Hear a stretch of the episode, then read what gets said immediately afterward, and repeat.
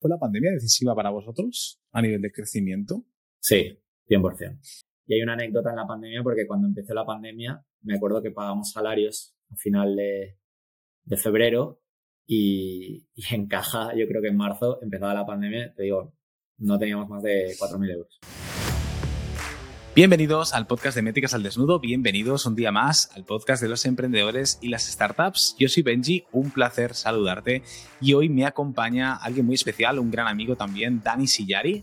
Él es CEO de Golf Manager, es un SaaS, un software que gestiona o que se encarga de la gestión de todas las necesidades que puede tener un campo de golf. Nos explicaron mucho más en detalle, pero bueno, tiene unos 5 añitos más o menos de antigüedad, están en más de 10 países, gestionan más de 200 clubs de golf, entre ellos resorts y de lujo, con lo cual es, es un crecimiento espectacular. Me hace mucha ilusión porque a Dani yo lo conocí cuando estaba empezando este proyecto y prácticamente hemos crecido tanto Wildmail, Wildmetrics y Golf Manager un poquito de la mano, así que es una entrevista muy especial.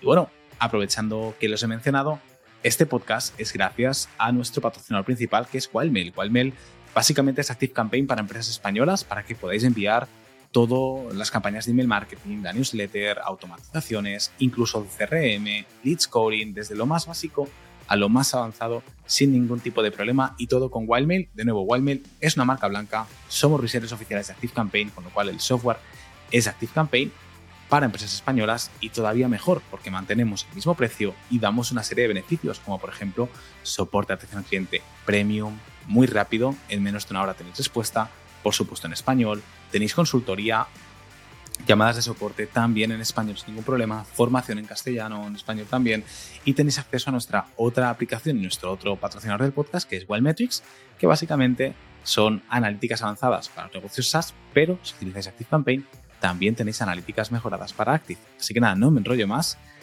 Os dejo con el podcast, con la entrevista a Dani de Golf Manager y vamos con la intro. Bienvenido a Métricas al Desnudo, un podcast creado por y para emprendedores donde nuestros invitados compartirán sus historias personales, aprendizajes, estrategias y sobre todo las métricas y números de sus negocios. Dicho de otra forma, los dejaremos al desnudo para que tú puedas aprender de sus éxitos y fracasos. Yo soy Benji y te doy la bienvenida a Métricas al Desnudo. Bienvenidos un día más al podcast de Métricas al Desnudo, el podcast de emprendedores y startups. Hoy me acompaña un gran amigo, el CEO de Golf Manager. Dani, ¿cómo estás, tío? ¿Qué tal? Hola, ¿qué tal? ¿Cómo estás, Benji? Encantado de estar aquí. Oye, un placer tenerte por aquí. Cuéntanos un poquito más. Eh, previamente te he presentado un poquito, he presentado Golf Manager, pero cuéntanos un poquito quién es Dani y luego cuéntanos qué es Golf Manager. Bueno, como dijiste, yo soy el CEO de Golf Manager. Em, tengo 37 años, casado, una hija. Creo que esto es lo más importante. lo de la hija, además, se llama como tu hija. Eh, sí, señor. Pero bueno, al final, Golf Manager es un software de gestión de, clubes de golf, ¿vale? Que lo que permite a los campos es gestionar todas sus operaciones eh, en un solo programa. Es decir, nosotros les gestionamos las reservas, eh, ofrecemos reservas online a sus jugadores, eh, el CRM, el TPV, la gestión, por ejemplo, de la academia, eh, del restaurante, del pro shop. Es decir, todas las áreas de negocio del campo de golf, nuestro campo de, nuestro software de gestión se lo puede gestionar. Vale. Em, vale. ¿Y por qué? Ya te hago el discurso un poco de venta, pero ¿por qué pues está creciendo y tal? Porque al final es súper interesante que un solo software gestione toda la operativa del campo, sin que tengan que utilizar diferentes softwares, diferentes bases de datos, tiene una visión 360 del, cliente y, eso es complicado de, encontrar en el mundo de las instalaciones deportivas. Vale, o sea, un poquito la, necesidad de, Golf Manager, de un software así, ¿no? De, por hacer un SaaS, eh, nace porque el, la industria ¿no? de, los campos de golf, eh, los softwares que hay son muy obsoletos, muy difíciles ¿no? de, programar. Cuéntanos un poquito más acerca de esto. Correcto. Al final el, sector del golf yo creo que a nivel digital sea, que se, había quedado un poco obsoleto. Utilizaban y siguen utilizando softwares que a lo mejor se crearon hace pues, 20 años. Y claro, eh, a día de hoy la tecnología es que evoluciona tan rápido que evidentemente esos softwares les es muy complicado adaptarse a las necesidades eh, de hoy, ¿vale? Em, entonces, pues Goldman nació en el 2018 con una tecnología eh, potente, propia. Y es verdad que conseguimos satisfacer esas necesidades que tienen los campos de un único software, todo en la nube, adaptabilidad a las reglas de negocio que cada uno de ellos tiene. y bueno, por eso pues ya contamos con más de 200 campos en todo el mundo, más de, más de 10 países y esperamos seguir creciendo así. Qué bueno. Y cuéntanos, vamos a hacer un, flashback, ¿vale? Ahora hablaremos y dejaremos, dedicaremos toda la entrevista a Golf Manager, pero cuéntame un poco cómo empezaste esto en el mundo del emprendimiento. Porque claro, tú y yo nos conocimos cuando empezabas, creo, a arrancar la parte de Golf Manager, ¿no? Que erais tres trabajadores, hablando de otro día. Cuéntame un poquito, ¿dónde nace el Dani, el Dani emprendedor? Pues mira, si te digo la verdad, o sea, siendo sincero, no es que yo evidentemente siempre uno tiene la ilusión de montar su empresa y tal, pero, pero en mi caso no fue que yo fuera a buscar eh, la gran idea de negocio. O sea, tengo muchos amigos que me dicen, oye, Dani, quiero montar algo, tío. Eh, ¿Qué idea? No se me ocurre ninguna idea para montar. Y digo, es que si yo estuviera en tu situación, no tendría ni idea. O sea, me costaría saber qué, qué, montar. Eh, es verdad que en mi caso fue como casualidades de, de la vida en las que eh, conocí las personas correctas en el momento correcto. Es decir, yo era eh, director de un centro comercial, eh, típica multinacional enorme de centros comerciales en, Madrid, y casualmente este centro comercial tenía unas pistas de pádel en el, en el techo. Vale. Entonces, ellos, yo como gestor del centro comercial tenía relación con todos los inquilinos, o sea, había, no sé, imagínate, Zara, pues tiendas de ropa, tiendas de supermercado y tal, pero encima había estas tiendas de estas pistas de pádel. Y el responsable de estas pistas de pádel era un tío muy, muy, muy metido en el mundo, en el mundo del pádel. Entonces empecé a tener relación con él, empecé a hablar con él. Eh, me gustó bastante, eh, pues, evidentemente, eh, pues, el que estaba muy metido en el mundo del deporte. Y, y pues esa relación de, de, un año, él cuando le llegó una oportunidad para entrar en un software de gestión de clubes de pádel, eh, pues me la propuso a mí también. así que, así que al final acabamos entrando juntos, creo que en el 2014 o así, en eh, Siltec, que es el software de gestión de clubes de pádel, que ¿Vale? al cabo de muchos años se ha convertido en Playtomic, que es una, una empresa que ya creo que todo el mundo conoce y utiliza. Todo el mundo conoce, está claro.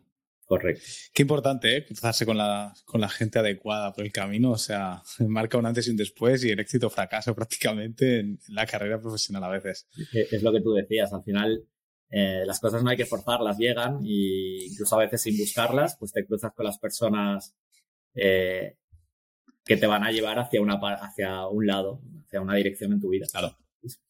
Total. Volvamos a Golf Manager, Dani. ¿Vale? Porque, bueno, aquí entras en, no volvamos a Golf Manager. O sea, estamos en Playtomic, ¿vale? ¿Cómo das el salto a Golf Managers? Que esto me lo saltas pues mira, esta parte de la historia. Final, al final, Siltec era un software de gestión de clubes de pádel. Es decir, gestionábamos la operación de los clubes de pádel eh, en España cuando, cuando no había según que hay ahora del pádel. Pero bueno, eh, ya en España siempre ha sido un país donde se ha jugado mucho pádel. Em, entonces la idea fue ir metiendo este software en el máximo de, de clubes de pádel posible para luego eh, crear esa aplicación en la que el jugador entrara y dijera, oye, estoy en Barcelona. ¿Dónde puedo jugar a pádel en Barcelona a esta hora y tal día? Pues esa disponibilidad de campos, eh, de, pistas de pádel, se podía conseguir si metíamos el software en el máximo de, clubes de pádel posible. Y eso es lo que hicimos con Silter, ¿vale? Eh, a, partir de ahí montamos MyPaddle, que es el pre-Playtomic, que es una aplicación con muchísimo menos inversión, muchísimo menos recursos, pero que nos pasamos uno o dos añitos promocionando por España para que la gente reservara por MyPaddle, en cambio de estar llamando por teléfono a cada campo, ¿vale? A cada club. Em, y bueno, el caso es que evidentemente nos dimos cuenta de que para pasar de un negocio B2B a un negocio B2C eh, son mundos completamente opuestos. Eh, es, la venta es completamente opuesta. De hecho, en el B2B, pues evidentemente sabes dónde están tus clientes. En el B2C, pues yo me iba todos los días a, decirles a mis amigos, por favor, reserva con esto, recomiéndale a tu amigo, dile a... ¿sabes? Como manualmente total. Pero costaba mucho. Costaba pico y pala. Pico y pala total. Hacíamos eventos, o sea, ahí hay una inversión muy importante para llegar a la gente, eh, para que cambien sus hábitos de, reserva. Total, que al final decidimos que entre todos los socios que habían Silte, que había unos cuantos, eh, entrar a inversión externa, ¿vale? Y, esa inversión externa, eh, evidentemente el proyecto gustó mucho, fue una inversión importante, entraron socios muy importantes eh, y entonces el, la vida cambió de ser una empresa muy pequeña a ser una empresa pues ya con cara, o sea, una empresa importante, con recursos importantes, con una bonita oficina y, y evidentemente, pues también empezaron a entrar gente para dirigir la empresa, porque al final estos inversores también cuando, cuando entran y ponen, ponen su eh, dinero, pues, pues también ponen eh, gente de confianza. Entonces ahí se, se, dio un poco el punto de inflexión eh, para pensar, oye, ¿queremos seguir aquí o queremos mm, empezar de cero en otro sector que a lo mejor hay la misma oportunidad? para montar algo parecido. Y ahí es donde yo, el responsable de golf de, de Playtomic, que al final pobre, eh, al principio Siltec llevaba golf también, pero en Playtomic se quisieron dedicar totalmente a raquetas, así que ya está totalmente abandonado. Y luego el, creador del, del, software de Siltec, pues eh, se montó el tema de, de Golf Manager. Y, y pues, desde cero otra vez, a meter el software de gestión en cada campo de golf y en eso estamos. Qué bueno. Porque entiendo entonces que en Golf Manager eh, es bootstrapping puro y duro, no tenéis inversores. Eh, correcto, sí. Es verdad que la, que la inversión inicial es, importante entre, todos los socios. Eh, ¿Cuántos socios entrasteis a crear Golf Manager? Somos tres.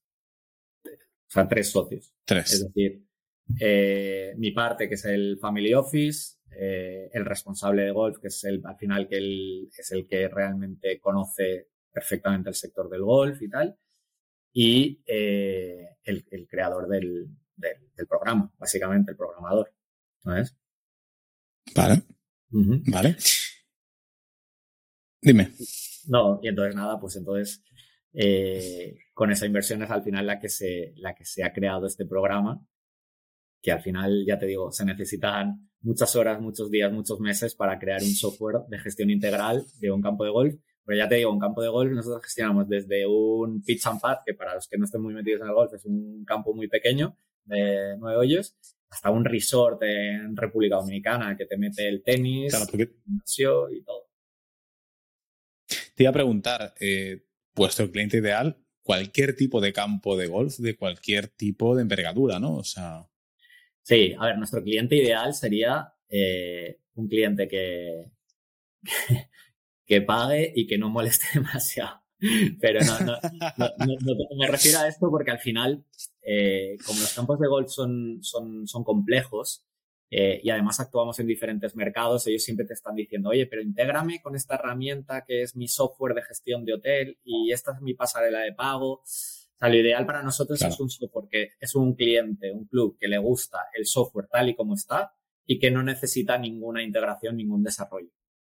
Eso es eh, la manera en la que nosotros podríamos llegar a escalar más rápido.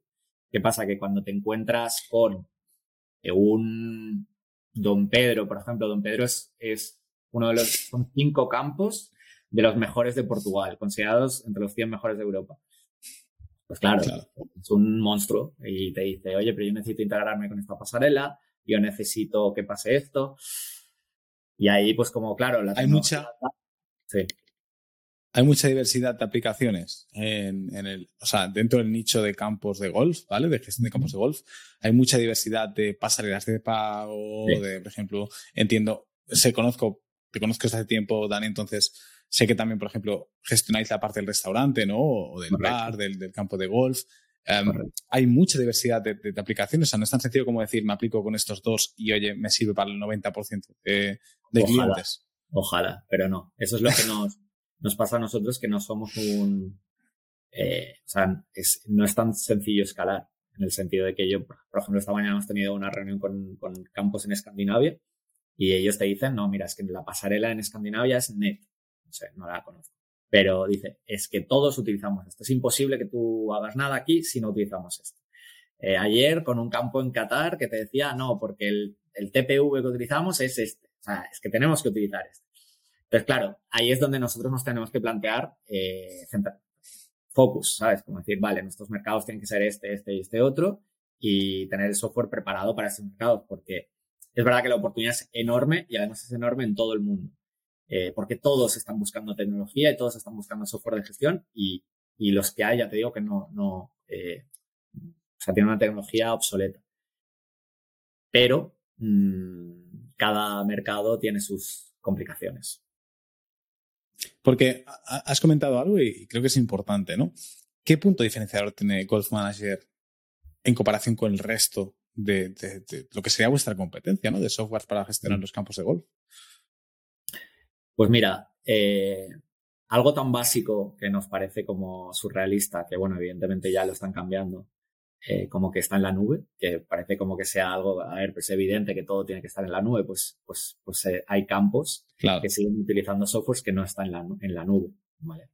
Eh, o sea que imagínate. Empezando por ahí, luego el hecho de que, eh, pues sí, claro, yo tengo que utilizar este software para el golf, pero luego utilizo otro para el restaurante, pero luego utilizo otro para, para las cuotas de socios. Claro, ahí se complica todo. Eh, ¿sabes? Eh, y el, otro de que nos, el, el, hecho de que nosotros somos, la tecnología nos permite desarrollar de forma muy rápida. Entonces, si un club necesita de repente algo, eh, pues lo podemos adaptar. Intentamos cada vez menos hacer adaptaciones y, y, y tener un producto eh, menos por, ad hoc y más estandarizado. Por, ¿no? Correcto, correcto. Pero eh, evidentemente te llega pues el mejor campo de, yo qué sé, de Portugal y, dices, Uy, y te bajas los pantalones como un campeón. que no me oigan, pero intentamos que no, pero evidentemente a veces no, bueno, tiene, tiene, tiene sentido. Yo creo que es algo que a medida que también yo voy entrevistando a varios CEOs y varios, bueno, también nosotros somos un SaaS con Wildme y Wildmetics y también o sea, tenemos nuestro propio aprendizaje. Y hay mercados en los que no te queda otra. O sea, hay mercados en los que, yo por ejemplo, lo dije la otra vez, ¿no? en la anterior entrevista con, con Apidal, con Will, entrando al mercado alemán, siendo el reseller número uno. Ya, bueno, el mercado alemán, mercado DAC, ¿vale? Sí. Que es Alemania, Suiza y, y, Austria, todo junto. Siendo el mismo producto, el producto cuadra solo por no tener soporte en alemán y que la comunicación, la venta sea en alemán, ya no cuadra, ¿no? Es una putada porque tengo, putada entre comillas, tengo que contratar a alguien, un concreto, un sueldo, me tengo que asegurar que, etcétera. Pues en este caso, en vuestro caso sería lo mismo, ¿no? Si quiero ir al mercado escandinavia, tengo que conectar con, con Net, ¿no? Has dicho Next. Con, con, con, Net. Si tengo que ir a Qatar, pues con el TPV en concreto. Entonces, bueno, al final también es bueno de tener identificado y decir, oye, mira, este es el mapa del mundo, nuestra visión a cinco años es X, eh, año a año, a qué mercado voy a entrar y sé cuáles son las integraciones clave en cuanto, sí, a lo mejor me intento hacerlo menos ad hoc, uh -huh. pero bueno, es un mix, ¿no? Es ni blanco ni negro, ni me hago ad hoc a todo el mundo, pero me hago ad hoc por mercado, que me permite vale. dominar el mercado directamente. Y al final me permite dominar los 4 o 5 y los pequeñitos, pues como lo hacen los grandes, al final irán detrás, ¿no? Es un poquito esa la estrategia. Pues ahí, ahí estamos, un poco definiendo los mercados que, a los que realmente queremos ir. Es verdad que, uh -huh. eh, como te decía, la oportunidad es muy grande. O sea, es que nos llegan de, de UK, de Escandinavia, de México, de Tailandia, y nos dicen, Buah, es que aquí la, la, oportunidad es increíble, no tienen nada o el software que utilizan es muy malo. Pero claro, tenemos que, sobre todo porque eh, somos empresa que vamos a pulmón, bootstrapping, tenemos que afinar muy bien eh, y tener muy claro cuál es la, la ruta y, y, los gastos no, que podemos... No tienes un margen de fallo muy grande. Correcto. O sea, esto me, me lo dicen, oye, pero ¿por qué no metes inversión? Ahora si quieres también hablamos de eso, pero ¿por qué no metes inversión sí, sí. y, y, y y, conquistas el mundo. y digo, bueno, vamos paso a paso. Tiene sus costes, ¿no? O sea, no todo es tan fácil ni. Es que desde fuera es muy fácil opinarlo, ¿eh? Y luego por, dentro cambia mucho. Te iba a preguntar, ¿cuánto tiempo lleváis con Golf Manager? O sea, desde que se creó, ¿en qué año se creó Golf Manager? 2018. O sea, vamos a cumplir. 2018. ahora en verano de este año. Cinco añitos. Correcto. ¿Y en cinco añitos, ¿cuál, ¿a cuántos países habéis llegado? ¿Más de diez? Sí, yo creo que estamos a 12 o 13. Estamos. 12 o 13 países. Sí. ¿Habla? O sea, sobre todo la hispana o...? No te creas, si te digo así un poco de memoria, pero es España, Portugal, Italia, Grecia, eh, Abu Dhabi, o o sea, Emiratos Árabes, Oman, Myanmar, Chile, México, República Dominicana, Guam mm, y ya está, creo. Bélgica. not bad, ¿eh? Not bad. Por eso, a nivel de... Imagínate lo, imagínate lo, flexible que tiene que ser el software para adaptarse a, todos, a todos estos mercados. Idioma, o sea... Bueno, si esto fuera un, si fuera, claro, no, no es una locura, porque el soporte, claro, lo dais en diferentes idiomas o es en inglés todo. Eh, lo damos en inglés, español, portugués e italiano. Vale.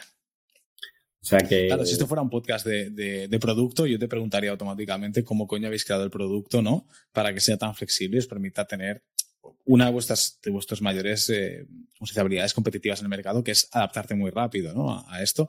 Pero como este podcast es más de growth, vamos a hablar más de growth y esta pregunta la dejamos ahí. Esta la dejamos para algún eh, compañero. Si alguien, está interesado, que lo ponga en comentarios y, ya, ya le tocamos la puerta al, CTO para que nos lo explique. Vale, me has dicho cinco añitos, eh, más de, bueno, más de diez países. Em, ¿Cuántos clubs llegáis a tener ahora mismo? Ahora mismo tenemos Gestionando. yo creo que estamos un poquito por encima de los 200, ¿vale? Em, la mayoría están en España, porque tenemos más de 100 en España. Eh, y luego estamos en Portugal, que tenemos como el 70% de los campos, que es verdad que Portugal es un mercado pequeñito porque tiene 90 campos. Em, claro, es que tampoco, o sea, tampoco es esto como como voy a la maquinista y todo el mundo tengo clientes ahí, ¿no? O sea, no, hay tantos campos de golf. Te, voy a dar, ya que estamos hablando de métricas, te voy a dar una que es interesante. Venga, va, a tope. En, el mundo hay 35.000 campos de golf, ¿vale? Y en Estados Unidos, ¿vale? solo en Estados Unidos, hay 16.500. Y en Inglaterra. ¿Y qué hacéis que no vais a Estados Unidos? Espera, espera, ahora te cuento. y en Inglaterra, 3.500. O sea, entre Inglaterra y Estados Unidos, 20.000 de los 35.000 campos. wow. Pues aquí estamos los demás intentando coger campos de los mercados donde, donde evidentemente. Mira, te digo, en Estados Unidos el, hecho es que, evidentemente, al haber tantos campos, la competencia es brutal. Y si realmente queremos ir a Estados Unidos, eh, el día que lo decidamos, probablemente sí que ahí tienes que ir con inversión potente, porque Estados Unidos es un mercado que quemas y que, y que tienes que entrar con toda la fuerza del mundo, ¿vale? Eh, mientras tanto, estamos haciendo un poco la estrategia, te diría, globo, como ir a los mercados donde eh, los grandes todavía no se han fijado del todo, por, por X motivos. te diría, España, Portugal, Italia, eh, México, que yo creo que ya están empezando. Hay, hay softwares americanos, pero bueno. Eh, sudeste ¿Son más competitivos los softwares americanos? Para nada. O sea, a nivel de producto, que ya sé que no es un, podcast de producto, nuestro software, no, es por, no es por echarnos flores, pero nos lo han dicho, es mejor que los softwares americanos. Pero en Estados Unidos es complicado entrar si no tenemos gente allí. O sea, lo único que te falta es el poder tener un, inversor con pasta o un partner estratégico que, te, que te meta dentro del mercado de cabeza. Correcto. y estamos hablando con partners y tal. Y, lo que y evidentemente, si, si, si encontramos el partner correcto, lo haremos. Eh, porque además el modelo de, el modelo de, de, cobrar, de revenue, de tal, es muy, muy, muy, muy, muy distinto al de Europa. Es decir, ahí tienen unos, unas, eh, ¿cómo se dice? Para las tarjetas de crédito tienen pues unas comisiones como mucho más altas que, en el sur de Europa y, por lo que he entendido también en el norte de Europa. Entonces ahí hay un margen muy importante. Y además ellos eh, lo hacen como directamente, en cambio de cobrar una cuota mensual o una cuota anual al club, directamente les cogen dos green fees al día, imagínate. Los dos primeros green fees que green fees es como el, juego, la reserva. Los dos primeros greenfields que, ah, tú vendes, que tú vendes este día, el dinero va para mí. Y ya el resto ya te lo quedas tú. o sea, es muchísimo más agresivo de lo que ah. vemos en otros mercados. Bueno, puede ser una oportunidad también, ¿no? De, Por supuesto. Disruptora en el mercado. Sí, lo que pasa es que. Sí, sí, por supuesto. ¿Cuál es la problemática más grande que te has encontrado en el sector del golf? ¿no? Aquello que digas, hostia, Benji, esto es pues una tocada de huevos. Eh, tú imagínate entrar en un mercado, porque nosotros al final hemos, somos de aquí, hemos nacido en España y hemos empezado por España. Pero tú imagínate, pues, lanzar un producto donde hay un monopolio eh, de un software que, vale, será, será obsoleto y no tendrá una buena tecnología, pero lo llevo utilizando hace 20 años. Eh, y de repente llega un iluminado y te dice, oye, no, pero lo mío es mucho mejor y tal, y no sé qué. es como de repente decir, eh, acostúmbrate, a, acostúmbrate a trabajar con otra herramienta para gestionar tu club de golf. Cuesta muchísimo, o sea, a la gente le cuesta muchísimo el decir, vale, voy a dejar de trabajar así y voy a empezar a trabajar así. Y es que cuando te digo trabajar, o sea, impacta en todos los equipos del campo, es decir, la recepción, la administración, la contabilidad, eh, todos, todos utilizan ese sistema. Claro, porque gestionas todo el campo de vosotros. Entonces, claro, es cambiar no un software, a lo mejor cambiar cinco o seis. correcto.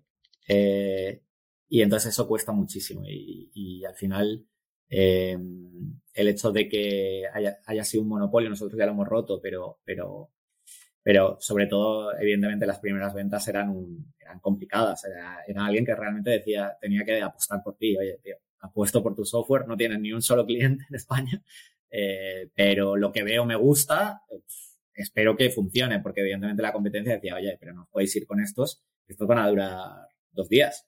O sea, diarios. Montar un software es una locura, ¿sabes?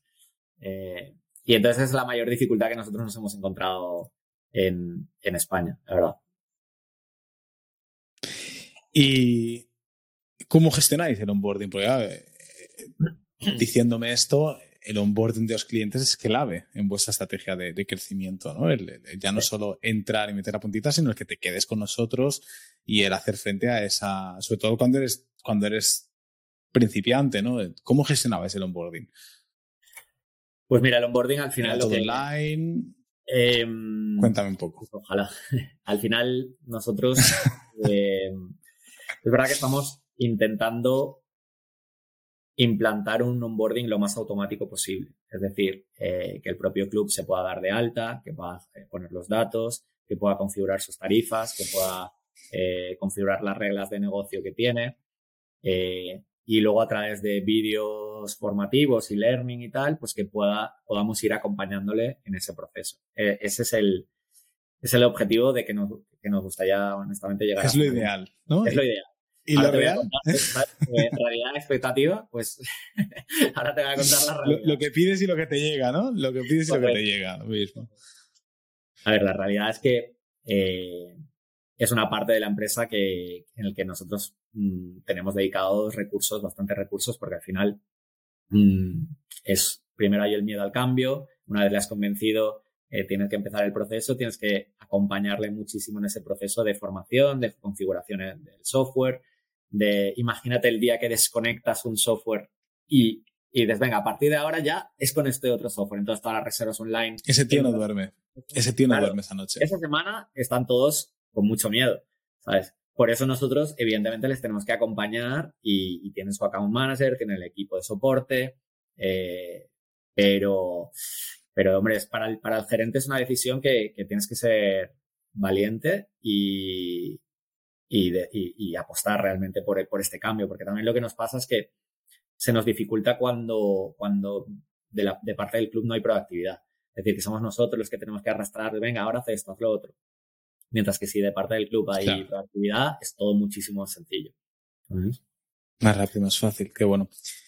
Pues sí. Em, ¿Cómo llegáis a los clubs de golf? ¿Vale? Porque entiendo, claro, clubs de golf, yo incluso cuando, cuando ahí es donde nos conocimos un poquito, ¿no? Que estabas en esta, en esta fase de cómo llegar y, demás. Mm. No es un, mercado, es un B2B, que tú decías, un B2B y un B2C no tienen nada que ver, y al final es un, es un B muy peculiar, ¿no? Aparte de lo que tú decías, ¿no? Es, muy anclado a, unas soluciones en concreto. ¿Cómo llegas al club de golf? ¿Llegas con publicidad online? ¿Llegas con un embudo de ventas? ¿Llegas con un equipo de ventas? Cuéntame un poco es un nicho, es un nicho, como dices, muy, muy nicho. Es decir, eh, un software de gestión para clubes de golf. O sea, ni siquiera lo anunciamos para instalaciones deportivas, ¿sabes? Nosotros vamos a clubes de golf.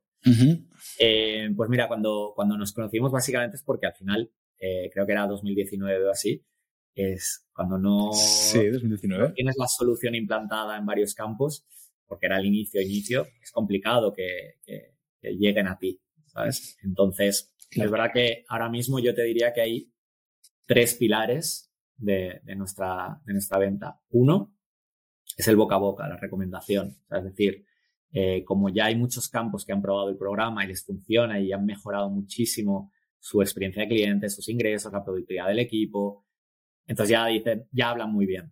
Entonces ya eh, cuando le pregunta a un campo vecino, cuando van a una reunión, a una asociación o lo que sea, ya hablan muy bien de Goldman y entonces ya los otros empiezan a interesar. Yo creo que este es clave. Por eso eh, hemos invertido tanto en el onboarding, en el soporte, para que los campos realmente, eh, diría que... Tienen contentos. Muy buena nuestra, sí. El segundo punto es el tema de marketing. Es decir, nosotros no hacemos publicidad online por el momento, eh, pero sí que invertimos mucho en el tema de la web, del diseño de la web, de que esté todo muy bien explicado lo que hacemos y del posicionamiento de la web. Es decir, si tú buscas Golf Course Management Software en Inglaterra, estoy, no sé, deberíamos probarlo, pero estoy casi convencido que salimos entre los tres primeros seguro. ¿Sabes? Eh, entonces, allí, por ahí nos llevan muchos leads. Mucho SEO, ¿no? Correcto, mucho SEO. Eh, y luego el tercer pilar eh, son las ventas. Al final nosotros tenemos como country managers o comerciales en, en, varios países. Tenemos en España, tenemos en Portugal, tenemos en Italia, tenemos en México y, y, a lo mejor dentro de la semana que viene también en Sudeste Asiático. Y entonces esta, estas personas conocen muy bien el mercado y, y bueno, y, y, ahí es un poco, te diría, Inicialmente, pues evidentemente tiran de contactos porque conocen el mundo del golf de su propio país y entonces ahí les empiezan a vender. Y luego, evidentemente, hay alguna llamada a puerta fría, evidentemente. Pero una vez tú has entrado en cuatro, cinco, seis, siete campos, mm, ya le dices a uno, mira. Ya se activa la rueda, ¿no? Claro, llama a este y ya verás la experiencia que ha tenido. Y ahí ya se activa. ¿Y, y estos country managers, por decirlo de alguna manera, van a comisión o los tenéis en, no, son del, del, equipo. Sí, sí. te diría algunos, perdona, error. Hay algunos que, pero porque no son empleados. Es decir, es un acuerdo más de partnership que de, que, de empleados. Por ejemplo, en Inglaterra tenemos, esto. Vale. ¿Patrocináis eventos? ¿O ferias? ¿O vais? Por el momento no. Vamos a ferias vamos a, hemos empezado a ir a ferias, pero por el momento no, no, no patrocinamos. Eh, tengo al responsable de marketing que, le, que, yo, que me insiste para, para patrocinar y que los ¿no? managers se empiece a conocer por fuera de lo que es estrictamente el B2B. Pero sí que es verdad que hemos empezado a ir a ferias. Fuimos a la feria en México de golf en noviembre. Eh, ahora vamos a ir otra, a una en Portugal en febrero intentamos empezar a tener presencia eh, offline. Un poquito de branding. Sí, correcto. ¿Cuánto, no sé si me puedes decir, cuánto presupuesto soléis invertir en marketing más o menos? Eh, muy poco. O sea, si yo quito los, los sueldos de, de las dos personas, dos, tres personas. Sí, sí, sí, sin contar sueldos. Es que te, es que es, no sé, 150 euros al mes. es que es verdad que es ridículo, no hacemos nada. o sea, es verdad que si vamos a este La gran mayoría, si vamos a este evento, pues ahí... La gran mayoría se lleva producto, entiendo, ¿no? Sí, la gran mayoría se lo lleva producto. Eh, ven, sí, eh, ventas para los viajes de, ventas. Y, y, luego, realmente nuestra, nuestra estructura de costes es muy sencilla. Son salarios y servidores y fuera de eso muy poquito. Qué bueno. Bueno, mm. ¿cuánto fue, fue, la, fue la pandemia decisiva para vosotros a nivel de crecimiento? Sí, 100%. ¿En cuánto estabais de facturación antes y en cuánto estáis ahora, por ejemplo? No sé si me puedes decir a cerrar el 2022. Si te pillas los dedos, dime cómo cerraste el 2021. A ver, nosotros antes de la pandemia creo que estábamos en un MRR o así de, unos 15 o así. muy 15, ¿vale? Sí. Y, y hay una anécdota en la pandemia porque cuando empezó la pandemia me acuerdo que pagamos salarios a final de, de febrero y, y, en caja, yo creo que en marzo, empezaba la pandemia, te digo, no teníamos más de 4.000 euros. es verdad que la empresa, de, la empresa de SaaS, lo que, evidentemente, lo que le ayuda mucho es que tienes un ingreso recurrente. Tú el 5 de cada mes. Recurrente. Cobras a tus clientes y sabes que EDS4 subirás. Pero ahí sí, sí que bueno, pero, pero, pero te alarmas. Estás, estás, sí, te alarmas, evidentemente. Y, y, ya con la pandemia, con todo lo que estaba pasando, pues yo realmente pensamos que ya hecho, bueno, esto, la aventura ha llegado hasta aquí, va a ser complicado. Y, bueno, oye, hemos disfrutado hasta aquí. Pero es verdad que la pandemia nos ayudó mucho porque lo que les pasa a los campos de golf también es que eh, están siempre en su día a día, no paran. Entonces, eh, cuando llegó la pandemia, por fin tuvieron un momento de parar y de, de, sentarse y de estar tranquilos y que no venía nadie al campo de golf y el gerente tuvo todo el tiempo del mundo para analizar. Y a partir de allí eh, empezaron a analizar el software que nunca que no habían tenido tiempo antes para verlo, lo vieron tranquilamente Hostia. y empezaron a contratar. ¿Vale? Y la otra gran, si podemos decir, cosas buenas de la pandemia es que yo creo que ha normalizado el hecho de que las cosas se hagan online. Es decir, eh, nosotros podemos formar y configurar un club a distancia. Eh, nos conectamos por videoconferencia y lo hacemos. Antes, eh, como que no era, no, no era normal que, que, yo, que, yo, no fuera al club, a, yo te formo. Vengo aquí a Sevilla y te formo. Claro. ¿Sabes? Evidentemente. Y te das una pasta en, en, en esas, viaje, trayectos, es una locura. Claro, es decir, si nosotros hubiéramos tenido que ir a cada campo a formar, imagínate a Myanmar o a, o a Chile, nada, ya hubiéramos quebrado, ¿sabes? Entonces, eh, eso fue clave también para nosotros, como el normalizar el hecho de que se pueda hacer un onboarding en un club a distancia. Qué bueno. Porque claro, el onboarding lo hacéis 100% digital, decías, ¿no? Uh -huh. Sí, eh, es verdad que los campos en España, por la confianza, porque saben que somos de aquí, porque saben que estamos cerca, muchas veces nos piden que vayamos. Eh, pero evidentemente los campos extranjeros, pues, pues no, normalmente se, se hace, se claro. hace todo, todo online. ¿Cómo soléis crecer normalmente? Es decir, vuestra fuente de adquisición de clientes principal, me has dicho que era un poquito la estrategia de, de, de country managers, ¿no? De, de, o partnerships, ¿no? En ese aspecto y, y al final de ahí, pues, eh, ir tirando. ¿Es la única vía de crecimiento que tenéis? Es decir, si tú quieres entrar el día de mañana en Noruega, Escandinavia, lo que tú dices, lo, el primer paso que hace Golf Manager es voy a contratar un account manager, uh, un pues, country manager, perdón. Mira, si, si, si, te digo la verdad es que eh, nosotros no, no, no, damos ese paso de forma activa, eh, proactiva, te diría. Es decir, eh, ahora ¿Vale? se está abriendo una oportunidad en Escandinavia, ¿vale? Y se está abriendo porque nos han buscado una serie de campos que están cansados que hay un, un monopolio en Escandinavia, porque la federación no deja que entren softwares extranjeros. Al final es como un monopolio absoluto y cerrado y la federación no permite que entren softwares extranjeros a, a, a, a gestionar campos allí. ¿Qué pasa? Que el software normal de la uh -huh. federación pues ya se ha quedado hiper obsoleto y entonces los campos ya se están revelando. Entonces lo que están haciendo es montar una asociación paralela para eh, decir, vale, nosotros vamos a utilizar, nos da igual lo que diga la federación, vamos a utilizar para competición este software, para gestión del club este software y para, no sé, para gestión de otras cosas otro software. Y ahí es donde nos ha llegado la oportunidad. Entonces nosotros decimos, vale, pues aquí tenemos esta oportunidad. Ellos incluso eh, quieren como eh, ser ¿Pero ¿Cómo se encuentran, Dani? Por la web. Por la web. O sea, es que... O sea, busco por puro SEO, ¿no? Busco en Google, el programa de gestión de... Claro, piensa, piensa, también, piensa también que entiendo que por la web o también porque ellos, eh, no sé, un noruego, pues a lo mejor se va a jugar a Portugal o a España y ve el sistema de reserva que utiliza ese campo y entonces empieza a interesar y ve, anda, mira, Golf Manager y empieza a preguntar. Piensa que nosotros en Europa gestionamos 27 de los mejores 100 resorts de golf de Europa. Entonces tú te vas a jugar al mejor resort de golf de Grecia y es Golf Manager.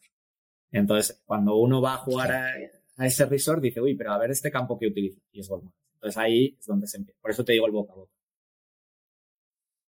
Porque mi pregunta es, claro, es un B2B, pero el cliente, el B2C, también ve ese, esa herramienta Correcto. de gestión, ¿no? Porque es a través de la cual el, gestión, el reserva, ¿no? El, el día, Correcto. la partida, lo que sea.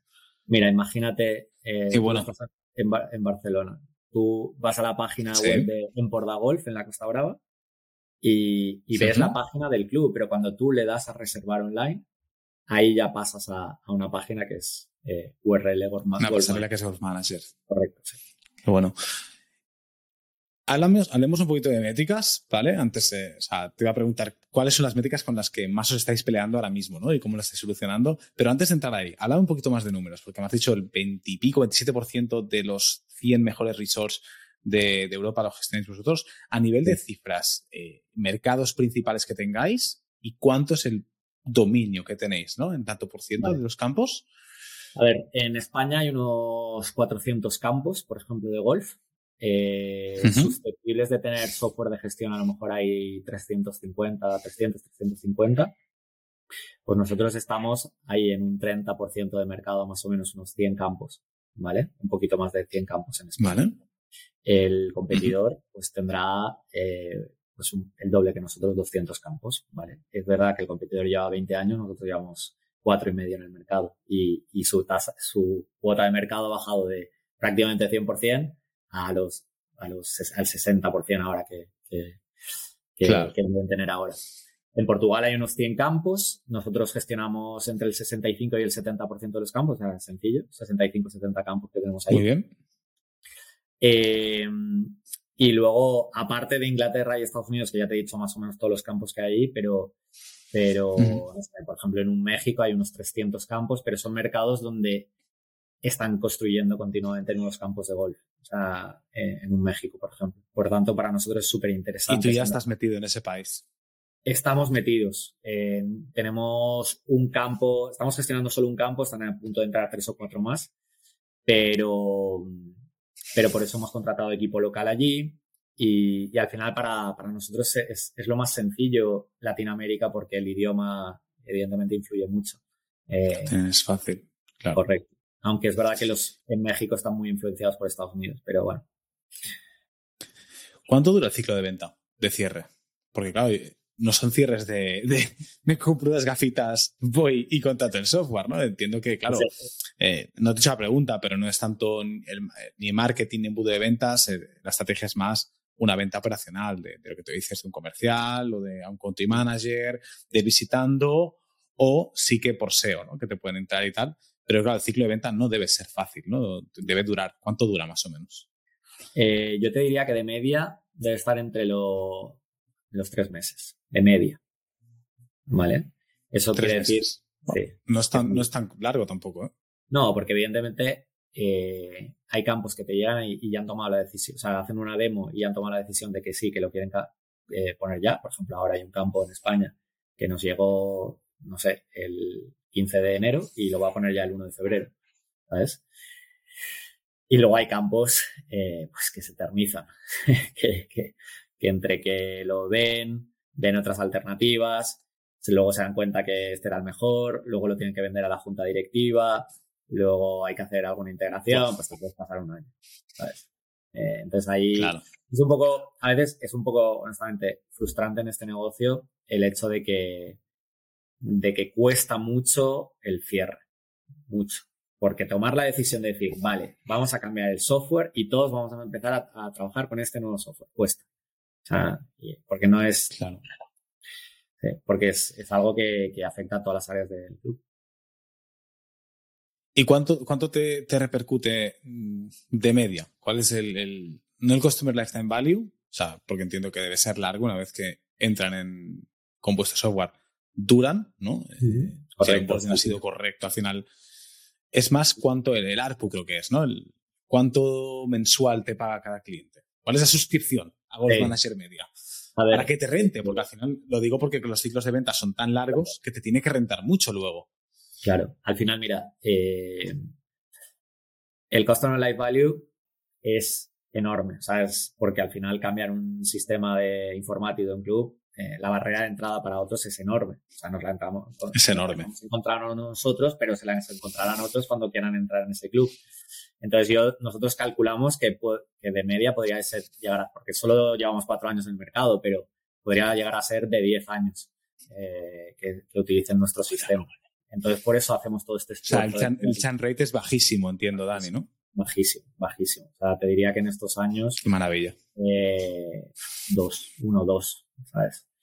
Y, y, Y luego el, el, ticket medio, pues ese es uno de nuestros puntos débiles, en el sentido porque estamos en mercados que realmente no pagan, creo, toda, toda la tecnología que pueden tener y toda la responsabilidad que nosotros asumimos. Nuestro ticket medio ahora mismo es de 400 euros al mes. ¿Vale? Hay, o sea, puede ser alto para, para otros sectores como el pádel, o sea, 400 euros para un club de pádel es una barbaridad, pero, pero estamos hablando de resorts de golf. Entonces, eh, evidentemente hay campos que llegan a pagar hasta pues, 2.500, 3.000 euros al mes. Pero es que, claro, toda su operativa depende de, de Gold Manager. Pues, eh, por eso te digo lo atractivo que es el mercado americano con ese modelo en el que tienen variable de comisiones en la pasarela de pago, eh, tienen que les cogen el green fee cada día. no sé, si entramos algún día, pues habrá que analizar, hacer ese modelo también. Qué bueno. Sí, así Qué bueno. Se me ocurren ideas, pero ya te, las daré luego fuera de cámaras. Hablando un poquito de, de esto.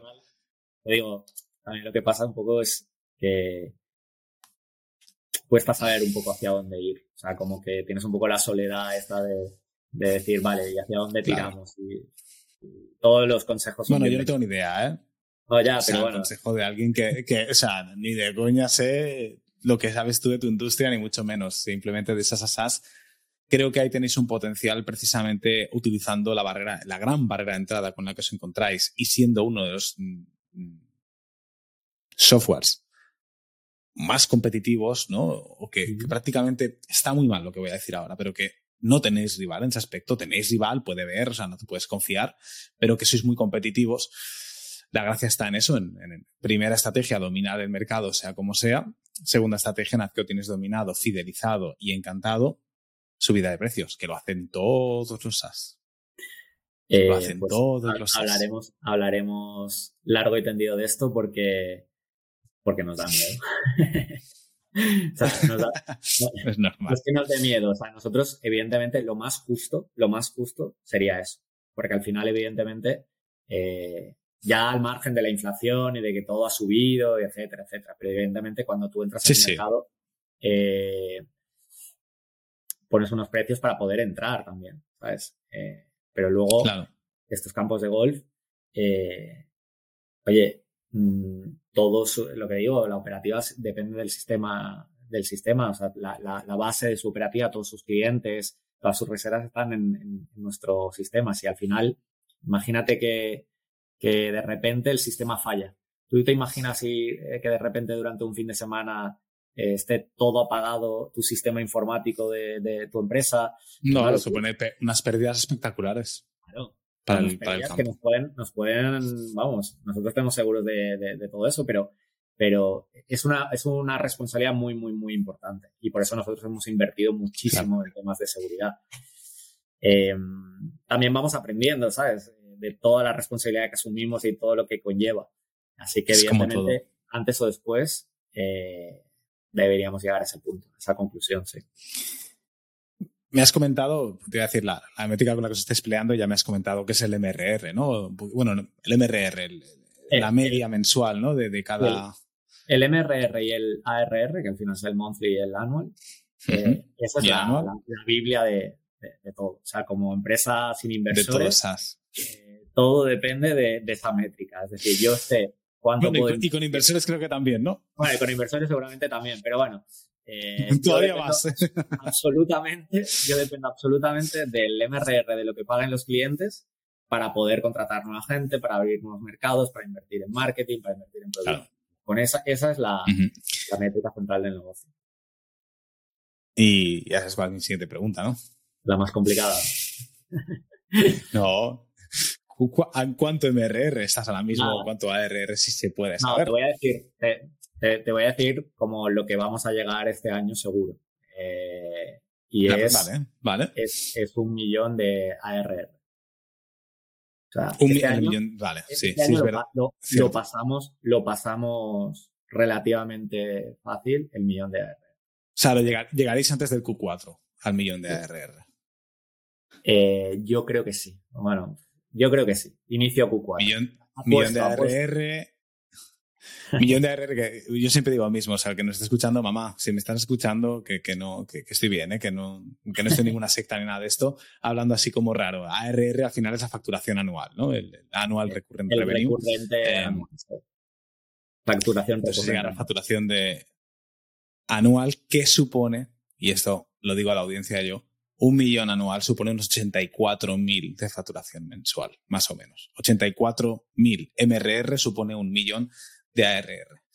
Correcto. Vale, o sea que bueno, no está nada mal. O sea, estamos muy a la par, Dani. Estamos muy a la par con Wildmail. Yo, yo aquí tampoco, tampoco tengo ningún problema en desnudarme. ¿eh? Nosotros, al final, luego Bastian lo, lo, pondrá público en un tweet si no lo hago ahora. O sea que tampoco pasa nada. Pero nosotros estamos en 65. Creo que esta mañana estamos casi rozando el 69K MRR. Y también el objetivo este año es llegar por huevos al millón de, de facturación, a la ARR. Pues ahí, ahí, ahí estamos, estamos a la par. Eh, prácticamente igual. Y lo que pasa es que yo tengo la gran esperanza ahora de que mm, con nuevos mercados, con nuevos country managers y tal, ellos empiecen, porque en España evidentemente cada vez se hace más difícil. Es verdad que estamos más implantados, pero cuesta eh, que la gente cambie. Pero ahora entrando en México... tenéis margen todavía. Dime. Tenemos margen. Tenemos que tenéis margen. Si la competencia tiene 200, todavía podéis crecer. O sea, al final es, es como vencer a esa competencia. Y, y, vamos a crecer, sin duda. Lo que pasa es que eh, probablemente sea más sencilla la venta en un país como Italia, donde no hay un dominador claro, donde tecnológicamente yo diría que están todavía más atrasados que en España, eh, que un España. O sea, aquí el gran problema que, os topáis en Golf Manager cuando entras en un nuevo país es que esté dominado por un monopolio, o sea, por, un software o dos softwares que al final, aunque seáis mucho más competitivos que, ellos, no estén en la nube, eh, la user experience sea más mierdosa en ese aspecto, están arraigados ahí. Entonces también, eso que tú decías, el nicho del golf es muy de arraigarte, ¿no? Es muy de echar raíces, entonces cuesta, cuesta con la experiencia que he tenido yo, no en el golf, pero en, nichos así, es, difícil. Correcto, y luego pasa también el tema del handicap. O sea, cada federación, tú sabes que cuando juegas a golf tienes un handicap, es decir, eh, que lo marca la federación de cada país. Eh, entonces, nosotros para, por ejemplo, entrar en Inglaterra, entrar en Italia, eh, mm, muchas veces te piden, oye, pero estáis conectados con la federación para el tema del handicap. Entonces hay que hablar con la federación, hay que intentar conectarse y en Inglaterra no tienen, ningún problema en Inglaterra, pero en países como Italia están cerrados otra vez como en Escandinavia. O sea que cada mercado es un mundo y cada federación pues pone sus propias reglas. Hostia, qué fuerte. Y la manera de crecer que, que, que contempláis es directamente MRR, ¿eh? es a captar más clientes, eh, más facturación mensual, el fee, el fee de suscripción y ya está. Nosotros ahora mismo foco absoluto en crecer el número de clubes y, estar en, más, en más mercados. Eh, y luego, sí, el fee, pero evidentemente lo queremos complementar con otros revenue streams, como otras canales de, ingresos que estamos valorando cuál puede ser, que puede ser la comisión al jugador, es decir, cuando tú reservas online, que, que, pagues una comisión por la tecnología que estás utilizando, eh, pasarelas de pago que, bueno, evidentemente en países como Nordics o España o Portugal es muy, muy, muy complicado porque aquí pagamos muy poca comisión de tarjeta, pero en, mercados como México, Estados Unidos, Canadá, pues podría ser interesante. Eh, Evidentemente, también mm, patrocinios podría ser una, un nuevo revenue stream, revenue stream, porque al final eh, nosotros mm, reservan en nuestra, en las páginas de los clubes, pero al final esas páginas son golfmanager.com, o sea, podríamos incluso compartir los ingresos de estos patrocinadores con los campos, pero creo que ya estamos en más de un millón de jugadores en estos cuatro años. Eh, entonces hay mucho, mucho jugador de golf que pasa por una página Golf Manager. Eh, y hay marcas que continúan probablemente invirtiendo un montón de dinero eh, en torneos para una valla publicitaria. Ojo, no sé si sería más conveniente eso, pero también combinarlo con online, donde tienes las métricas de todo, con un banner que te dice reserva patrocinada por y no, no quiero llamar a nadie de Rolex, pero no, no, metes con Wildmetrics, entonces a partir de ahí ya pues lo ves todo, ¿no? Exacto, exacto. Ahí, ya tienes todo el círculo cerrado perfecto. Y, Qué bueno. y, luego te llega el email, pues oye, esta reserva la tienes mm, por, por tal. Patrocinada por tal. Correcto. Sí, sí. Y pues es fácil, ¿eh? pues es una, muy buena idea. Eso es. Así que, bueno, ahí estamos viendo opciones. Te hago un par de preguntas más ya, que es más enfocado al equipo, visión de futuro. ¿Cuántos sois actualmente en el equipo? ¿Tenéis alguna visión de ampliarlo mucho más? Eh, somos unos, entre internos, externos, unos 20-22, te diría. Y tenemos visión de ampliarlo, sí, no demasiado, pero un poco sí, porque al final desarrolladores, eh, eso se necesita eh, para poner las bases de un producto tecnológico. Eh, y luego, luego, evidentemente, si los mercados van creciendo, eh, nosotros empezamos con un country manager, pero si realmente se hace potente el mercado, como por ejemplo en Portugal, luego solemos contratar a una persona más para que pueda llevar el soporte de esos campos y el country manager se pueda dedicar a, seguir vendiendo. Todo en remoto, ¿verdad, Dani? O sea, trabajáis 100% en remoto aquí, toda la empresa. Todo, todo, en remoto. Eh, de hecho, estamos en ciudades diferentes, países diferentes, entonces es complicado. Eh, horarios diferentes. Horarios, a mí, horarios diferentes que, que se hace complicado el poner una oficina central, que no digo que algún día pase, pero, pero por el momento. Hmm. No, tener un headquarter, pero vale, vale. Correcto. Y la última pregunta, roadmap, objetivos de cara, tenéis de cara a 2023, 2024, ¿cómo pinta el futuro? Pues, pues mira, te digo, al final este año mm, enfocarnos en los mercados principales en los que nos queremos enfocar, que al final es España, Inglaterra, eh, perdón, España, Portugal, Inglaterra, Italia, México, Caribe. Eh, esos son intentar crecer a tope en esos mercados. Intentar crecer a tope en MRR. Em, tener un producto todavía mejor. Ya te digo, creo que tenemos un producto muy, muy bueno, pero al final eh, siempre hay que estar invirtiendo en producto, eh, lanzando al mercado nuevas, eh, nuevas ideas, nuevas cosas para que los campos les haga ese tic para decir, vale, sí, esto me encanta. Eh, te digo un ejemplo, no sé, hemos sacado un kiosco digital para las recepciones de los clubes, que pues en un aeropuerto ya es como algo muy normal o en McDonald's para poder pedir la comida, pues ahí en la recepción de un club para, en cambio de hacer la cola para hacer el check-in que vienes a jugar, lo haces directamente en el kiosco o, lo haces o haces la reserva directamente desde ahí. Y luego, evidentemente, mirar eh, nuevas formas de monetización, como te decía, como te las comentaba antes, porque al final necesitamos para aguantar toda esta estructura eh, necesitamos crecer en ingresos. Eh, Abrir un poquito más las fuentes de ingreso ¿no? y, canales diferentes. Quizá no principales, pero sí que complementarias. Eso es, correcto. Y para un futuro, mm, no descarto el B2C. Hostia. Pero eso ya, eso ya es otro mundo y... Pero creo que, que estamos poniendo las bases para que algún día eh, ya sea solo nosotros o con otra gente, mmm, otros inversores o quien sea, podamos hacer un Playtomic de golf o mmm, hacerlo junto a Playtomic, quién sabe. Eso ya para el futuro. Qué bueno. Pues Oye, pues súper. Vamos con las últimas tres preguntas. Estas ya no son preguntas de entrevista, son típicas tópicas. Eh, ya sabes que hay una que es que me hagas una pregunta a mí, la que tú quieras. Hay otra que es nominar a quien quieres que venga al podcast. Y hay otra que no te he compartido, ¿vale? Que es la ronda de preguntas. No sé si estás nerviosito o qué. Eh, no, no, ronda de preguntas. un poquito más personal, ¿no? Hemos hablado mucho, hemos hablado mucho de business. Estoy enfocando el podcast mucho en 2023 a, de cara a business, métricas, estrategias. Eh, entro mucho al detalle. Eh, pero también no quiero, no quiero dejar de perder la parte personal. Así que esta ronda de preguntas, pues bueno, va un poquito por conocer al emprendedor. ¿Estás listo, Dani? Vamos a intentar meterlas en menos de un minuto, si podemos. ¿Vale? O sea, son pregunta, respuesta, pregunta, respuesta, pregunta, respuesta. ¿Sí? Vale. Venga, pues vamos allá. Ronda de preguntas con Dani de Golf Manager. Primera pregunta.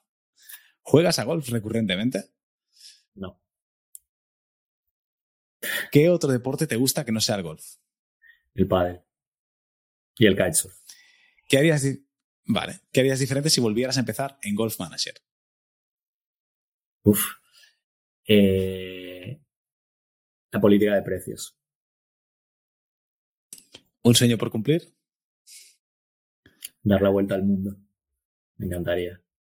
¿Cuál es tu mayor skill, la habilidad que digas?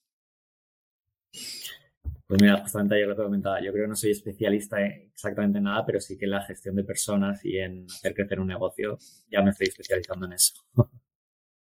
¿Y la peor? ¿La que peor se te ve? Técnico, o sea, programación, diseño, eso se va muy mal. Un referente en emprendimiento. Eh, Marco Grossi, que es el fundador de I Love PDF. Vale.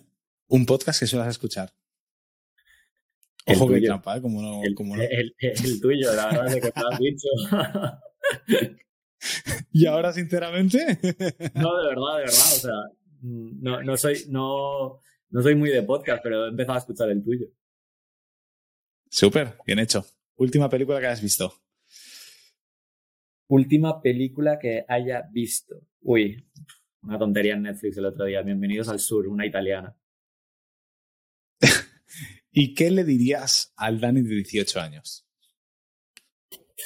Pues es así que creo que está bastante claro. Como que hay que disfrutar de cada momento sin estar pensando en el pasado o pensando en qué vas a hacer en el futuro, sino que cada momento tiene su, su magia, sus cosas buenas y sus cosas malas, pero que además esos momentos no, no vuelven. Entonces, eh, creo que lo más, lo que más aconsejaría es como disfrutar del momento. Sé que se dice mucho, pero yo creo que a medida que vas creciendo y supongo que cuando crezcamos más... Lo interiorizas. Te lo interiorizas. Exacto. Oye, pues súper. ¿Qué te ha parecido, Dani? Muy bien, hombre, yo encantado. Al final es como charlar con un amigo y, y compartir impresiones. Pues siempre hay tiempo para eso. Claro que sí, súper. Pues no, ahora te toca a ti, tío. Pregúntame lo que quieras, Dani. Soy libro abierto para ti. Métricas, yo- personal. La gente, la gente se va mucho por lo personal, pero. pero Bueno, yo, yo mi primera pregunta era un poco así. ¿Tú, tú cómo, dónde encuentras el tiempo para, para tener una hija, montar un podcast, trabajar en Wildmate? No, vamos, o sea, admiración pura. Bueno, tío. la- el podcast al final es posible porque lo puedo hacer en horario laboral, porque al final, y aquí aprovecho, ¿no? Como todo el mundo, los oyentes saben, eh, este podcast nace un poquito por una, ce- una necesidad personal, algo que me apetecía muchísimo hacer. También en Wildmail eh, Wildmetrics queríamos empezar a explorar el canal de contenidos, con lo cual me fue muy bien la baza de decir, pues voy a probar con el podcast era un formato que me apetecía y bueno, como lo patrocina al final, el podcast está patrocinado y financiado por Wildmail y, y Wildmetrics, de momento sobre todo Wildmail, ¿no? Entonces, bueno, pues puedo meterlo en el horario laboral en ese aspecto, aunque chupa muchísimo tiempo. Entonces, aquí aprovecho, si, a- si os gusta a todos, a ti Dani, que sé que eres oyente, pero todos los que nos estén escuchando en Spotify, en Apple Podcasts, YouTube, Google Podcasts, un subscribe es gratis, un like es gratis, compartirlo también es gratis, comentarios, porque al final, si este podcast tiene que haber una- un retorno de inversión, al final se lleva mucho tiempo mío. eh, si no lo hay, pues lamentablemente me va a costar muchísimo justificar. Otra cosa es que yo pueda hacerlo en mi tiempo personal, pero eh, la recurrencia va a ser diferente. Entonces, bueno, este año tenemos de margen para explotar, así que nada, audiencia, like, like, recomendación, venga, a subir. O sea que, que muy bien, pero sí, sí. Es, eh, y es difícil igualmente, Dani, ¿eh? Es, es difícil. Mucho, mucho pomodoro, mucho cuadrar calendarios y mucho, mucho equilibrio y, y disciplina. Creo que la gente no es inconsciente de lo que llega a costar. Cuando emprendes, una cosa es un trabajo, digamos que tienes un horario, que fichas, que si te vas de horas te las pagan extras o, o- o te las debe la casa. Y otra cosa es, sé que no, no solo los emprendedores hacen esto, muchos otros trabajos funcionan así, pero, pero es muy complicado porque cuando emprendes el negocio está arrancando, uh, es todo, ¿no? Tu sueldo, tu éxito va en, fu- funciona al éxito del proyecto y ahí es donde se difuminan las líneas. Y claro, no puedes decir, a tomar por culo paso, ¿no? Eh, Ya no haces esto porque el jefe te lo dice, no lo haces por una responsabilidad propia, que yo creo que es eso lo que tenemos los emprendedores, Claro. y te puede, puede, ¿cómo se dice?, entrar en conflicto con otras áreas de tu vida. Yo, yo, yo, te lo pregunto justamente por eso, porque al final tenemos una situación similar en la que nos ha nacido una hija eh, prácticamente... eh, Casi igual, mes, sí, sí, no. casi igual. Aparte, recuerdo que no hablábamos, ¿no? Y de repente hablamos y, oye, que, voy a tener una hija, oye, que, que, la mía sale ya, ¿sabes? Es como, hostia. Oye, que se llama así y también se llama así. Pues que se llama Kiara, hostia, que también. Entonces, yo, yo, es, yo es lo más complicado que, que he tenido este año. O sea, este año va a ser un año que me acordaré toda la vida porque, bueno, porque hemos sido padres y tal, pero también te acuerdas de toda la vida porque al final, eh, ostras, eh, tener un equilibrio entre la vida profesional, personal, con hay situaciones que realmente se hacen complicadas. De, el tiempo es muy limitado. Y si además quieres dormir algo, pues ahí es, es complicado. Se hace complicado. Yo ahí estoy, estoy de acuerdo contigo. Al final, bueno, como todo, son etapas y yo creo que es la pregunta que más me han hecho, Dani. O sea, creo que los oyentes ya saben 100% eh, cómo lo encaro porque creo que de cada tres, uno, un entrevistado me pregunta, oye, que tú has sido padre, ¿cómo lo gestionas el tema del emprendimiento y tal? Oye, el tema de la paternidad, ¿qué? Oye, que no sé qué, o sea, es, Pero bueno, tiene todo el sentido del mundo, es que... Es muy bien. Y te puedo hacer otra pregunta o, bueno, eso ya, eh, ya me puedes Venga, va, te dejo, te dejo. O sea, tú con todo lo que has escuchado... Estamos hoy de rebajas, Con todo lo que has escuchado nuestro, de todo el modelo, todos los mercados, toda la complejidad de meter un campo, ¿qué me recomendarías o qué, en qué te enfocarías? ¿Qué métrica tendrías en cuenta aparte de la que hemos hablado, por ejemplo? Uh, Qué buena pregunta, ¿eh? A ver, me va a ser muy difícil. Lo que te voy a decir seguramente sea erróneo, porque yo no estoy dentro de Golf Manager. Si estuviera dentro de Golf Manager y me das tres, cuatro meses, la respuesta será diferente e incluso irá acompañada de un plan de acción, ¿no? Seguramente. Pero yo creo que es muy sabio el objetivo que tenéis, es muy adecuado. Yo, yo si fuera CEO, CMO o lo que fuera de Golf Manager, creo que me querría enfocar en el MRR, especialmente si es un bootstrapping. Al final, eh, el MRR, ARR, es directamente proporcional a, la seguridad y a la, lo healthy financieramente que es esta empresa, ¿no? Otra cosa es que habráis inversores, ¿eh? Eso ya es otra, otra idea. Pero enfocarme en esto y yo creo que para ello iría a lo básico. O sea, en marketing hay tres maneras y tres maneras de hacer crecer un negocio Marketing no, en el mundo de los negocios hay tres maneras siempre. Mm. Vender a más clientes, que es lo que estáis intentando hacer, dominar el mercado y entrar a más campos de golf.